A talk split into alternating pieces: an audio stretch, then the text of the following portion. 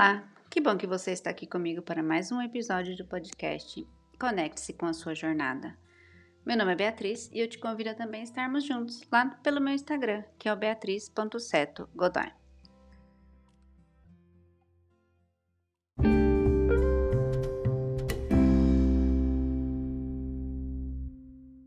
O episódio de hoje é um convite para você embarcar comigo em uma reflexão sobre os medos que todas as mudanças e transições da nossa vida geram.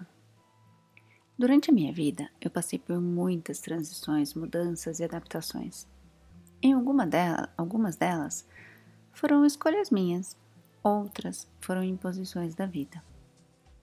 E quando nós temos a oportunidade de pensar, ponderar e escolher o que mais faz sentido para nós, as mudanças elas são um pouquinho mais fáceis mas isso não quer dizer que você ainda não sentirá medo, insegurança e ansiedade. Esses e tantos outros sentimentos fazem parte do pacote de transições, mas isso não significa que precisa ser sofrido. Os sentimentos são os mensageiros da nossa necessidade, e quando nós conseguimos analisar com calma e ver o que realmente esses sentimentos querem nos dizer, fica muito mais fácil passar por esses momentos. É claro que conseguir pensar com clareza e calma nesses momentos às vezes pode ser um desafio. Por isso é sempre importante ter apoio e a terapia te ajuda muito com isso. Existe muita coisa em jogo quando a gente passa por esses momentos de mudança. Várias perguntas passam pela nossa cabeça. Será que vai dar certo? Será que eu vou gostar? E se eu não gostar, será que eu posso voltar atrás? E se eu ficar sozinha? Essas, entre tantas outras dúvidas que aparecem na nossa cabeça. Mas o que realmente nos dá ansiedade é a sensação de incerteza e a falta de controle que esses momentos geram. O hoje nós já sabemos. Nós já sabemos tudo o que acontece. Ou pelo menos a gente acha que sabe. E é esse o nosso grande problema. Quando nós estamos na zona de conforto, nós temos a falsa sensação de que nós controlamos tudo na nossa vida, quando na realidade nós não temos controle de absolutamente nada. A única coisa que a gente consegue controlar é a nossa reação diante das situações da vida.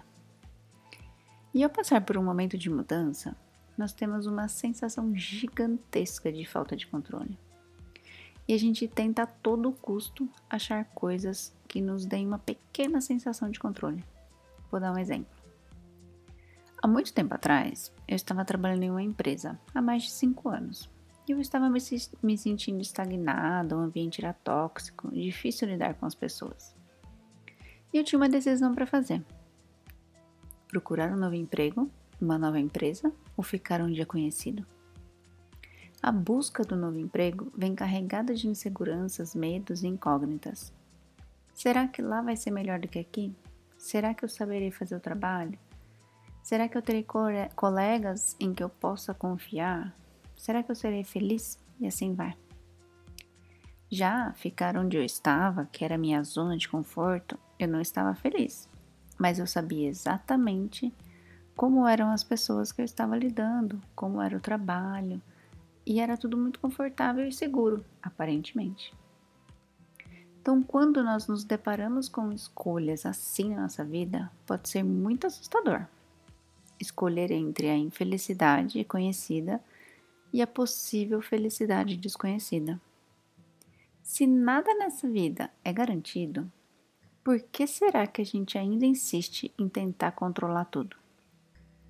A grande questão é que a gente acha que quando a gente escolhe, essa decisão ela é eterna que a gente não pode mais mudar. É como se tivesse escrito na pedra com tinta permanente. Mas o incrível da vida é que ela é extremamente dinâmica e mutável. Nós podemos sim mudar de ideia a qualquer momento. Principalmente se a gente sentir que aonde a gente está não está fazendo bem. A ideia dos filmes da Disney de feliz para sempre pode sim acontecer, mas isso não significa que será apenas de uma maneira. A busca da felicidade é constante. Nós estamos sempre mudando e evoluindo. Hoje você não é igual ontem. Então por que será que ainda nós achamos que as nossas escolhas são eternas? Diante de uma possível escolha, sempre se pergunte: eu estou feliz onde eu estou? O que realmente é importante para mim? E o que faz o meu coração bater? Para encontrarmos o melhor caminho para a gente seguir, nós precisamos acalmar a mente e ouvir a nossa alma, ouvir o que realmente está vivo dentro de nós, as nossas necessidades. E aí, como que anda a sua conversa interna? Você está ouvindo o que realmente faz o seu coração bater?